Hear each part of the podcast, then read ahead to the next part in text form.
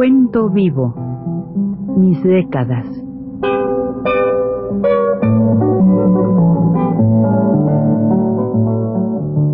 Juan de la Cabada, mediante esta serie de programas radiofónicos, narra los momentos más intensos de su existencia como escritor, trotamundos, militante de la condición humana, todo lo cual es ya patrimonio de nuestra mejor literatura.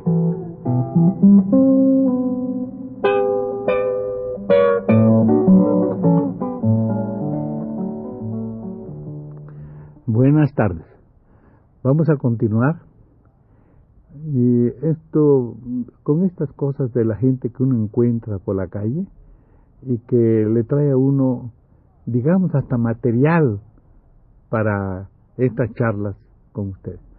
Este, e, este material se va a referir ahora a un amigo mío que joven, un joven israelita, un joven israelí, Max Popper, dueño de entonces, ahora ya no porque ya está, ya en, está en Israel, pero en aquellos tiempos de que estoy hablando, este joven acababa de casarse, tenía una, una óptica ahí en la calle Guatemala, tenía su óptica, no le he vuelto a ver, yo lo quiero muchísimo a este amigo mío, a este muchacho, y él me dejó alguna vez unos, unos papeles, unas cosas, y en homenaje suyo voy a relatar algo de lo que él este, describía a, la gente que trataba frecuentemente. Y así vamos a, a empezar con el primero, que él le llamaba balance del día. Dice así, don Abraham, como se le conocía por todos, caminaba pausadamente, pensativo, sin corresponder a los saludos de los vecinos que se dirigían apresurados hacia sus ocupaciones. Como ustedes ven, el barrio, naturalmente, ese barrio de por allá, de donde estaban por la lagunilla, por esas partes, ¿no? Iban a dar las 10 y era el primer día en 30 años que se negocio Mirak, Mir por su hija Miriam y Rak por su hija Raquel, los mejores en abrigos, no estaba abierto antes de esa hora. Las empleadas, saben ustedes, muchas empleadas las explotan horriblemente. Las empleadas al umbral y listas para la diaria rutina de pase usted, ¿qué se le ofrece?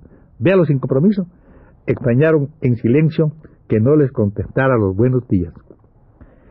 Abrió lentamente los candados, como si le costase gran esfuerzo.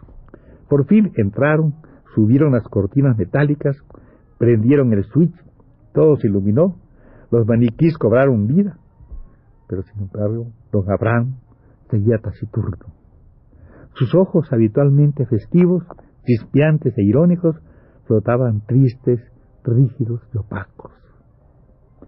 ¿Por qué no usó esta, mañana la máquina eléctrica de afeitar que le trajo de Houston una de sus hijas? Ni se puso sus zapatos americanos Dan Bosch, ni vino en su Galaxy último modelo. En la pequeña sinagoga de la calle de Ámsterdam asistió al Miniam, el Minion es un grupo de 10 personas indispensables para el rezo, que tienen que tener eso, ¿no?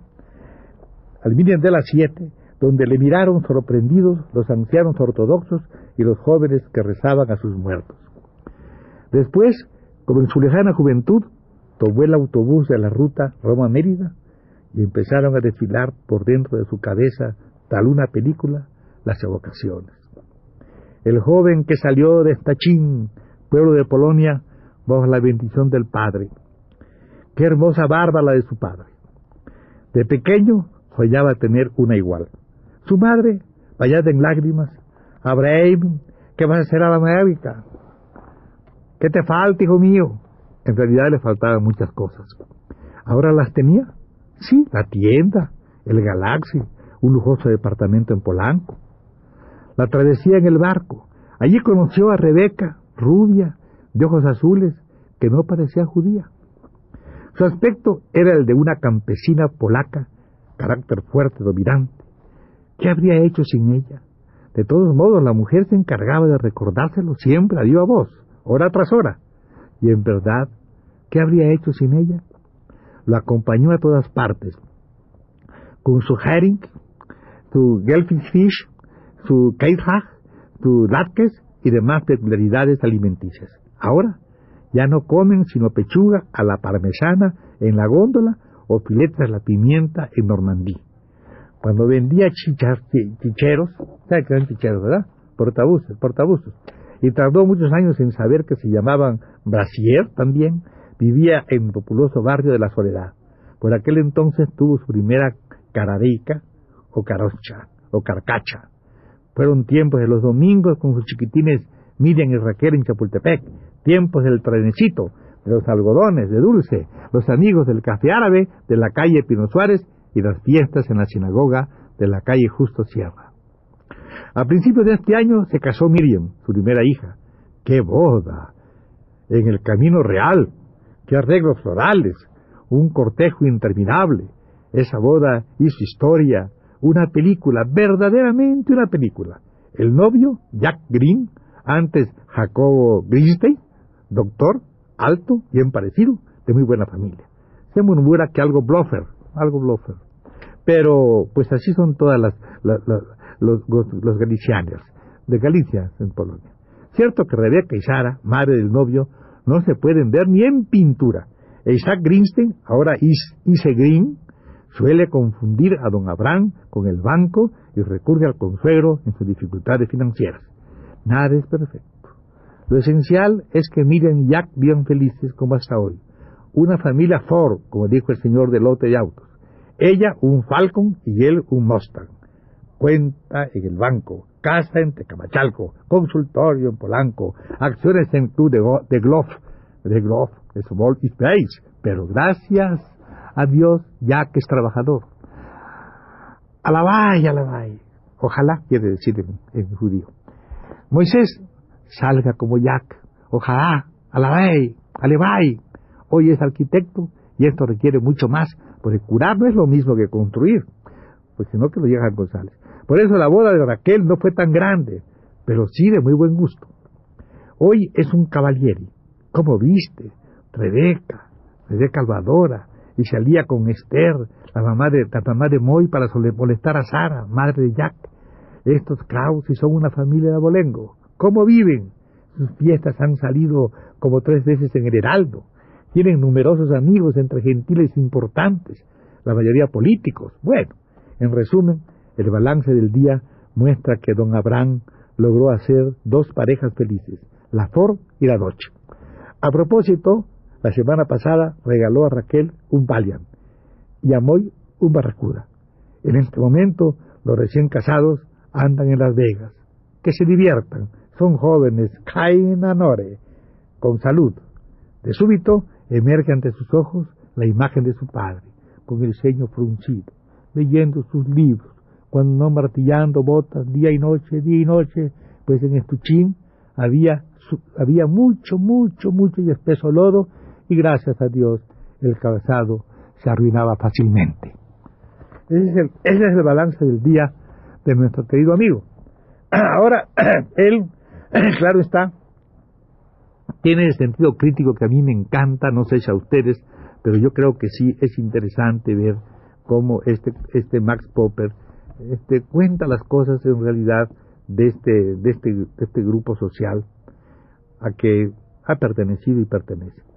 Otro es este, nada más otro se llama. En la casa de la familia Katz había un movimiento increíble. La dueña, la señora Rebeca, estaba toda alborotada. Apúrense, apúrense, ya deben tardar, ya vienen. La hija Ivette se arreglaba en su cuarto. Apúrate, Ivette, que ya hablaron, que ya venían. Qué delicadeza de ellos que avisaron que ya venían. Apúrense, apúrense. Da gusto tener un, una majeteneste como esta, tan delicada, que habla por teléfono antes de venir. Apúrense. ¿Qué pasará con mi papá que no viene? Son el timbre. Todos se quedaron pasmados en una especie de susto. Desde dentro se oye la voz de la señora Rebeca. Bueno, pásenos a la sala mientras vienen papá. Los dos visitantes entraron todos orgullosos, con su mancebo, vestido impecable, alto, rubio, ingeniero. Pasen, pasen. ¿Cómo está Majateneste? Todavía no, todavía no. Vamos a ver si vamos a hacer Majatoni. Son parientes, ¿eh? son, no, no se preocupe, todo va a salir bien. Ya nos podemos decir Majatoni desde antes. Jacobo Katz se acercó a Isaac Rosen, le estrechó la mano, se sentaron. Apúrate, Tibet, aquí está Jackie. B salió nerviosa. Se veía que titubeaba, pero ya que se le acercó seguro de sí mismo, la estrechó y ante el paso de todos le dio un beso en la mejilla. Ya, ya, ya tendrán tiempo para después, ya, ya. Ahora siéntense, siéntense. Vamos a platicar y vamos a esperar a mi papá, que me, mi papá es, con el respeto que yo le tengo, Isaac pensó, a Kobolitnak, respeto, respeto. Si el viejo no tuviera tanto dinero, ¿desde cuándo ya lo, hubiera, lo hubiéramos votado? Por el respeto que yo le tengo, yo diciendo, Rebeca, él debe presenciar esto. Y empezó a llorar. Ya, ya, no llore, más este, que todo va a salir bien. No se preocupe.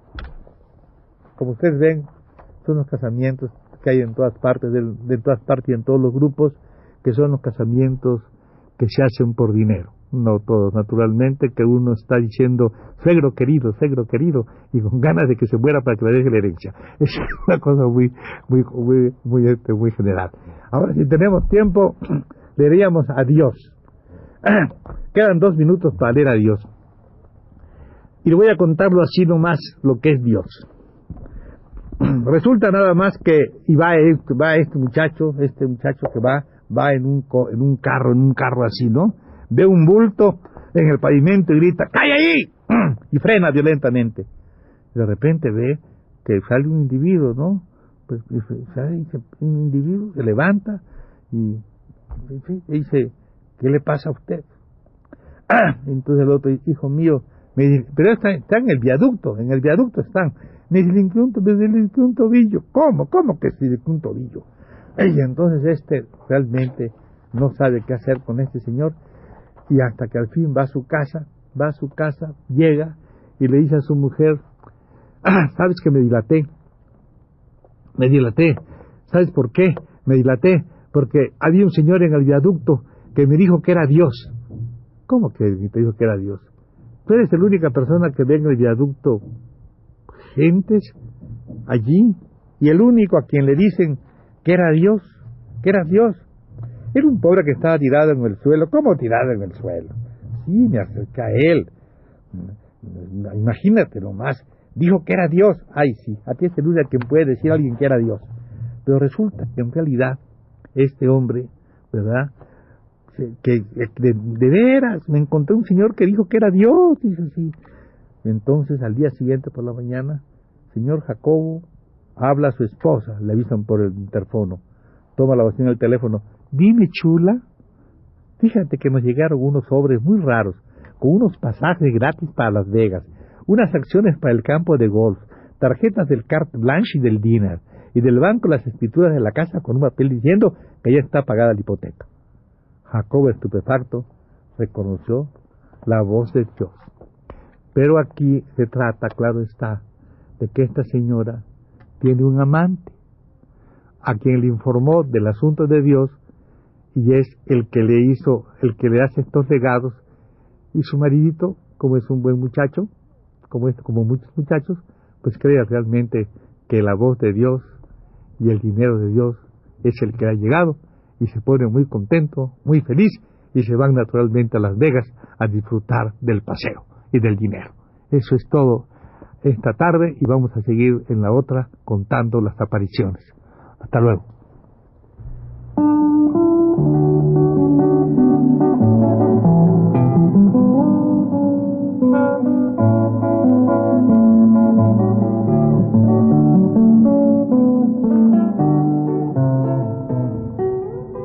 Recuento vivo. Mis décadas.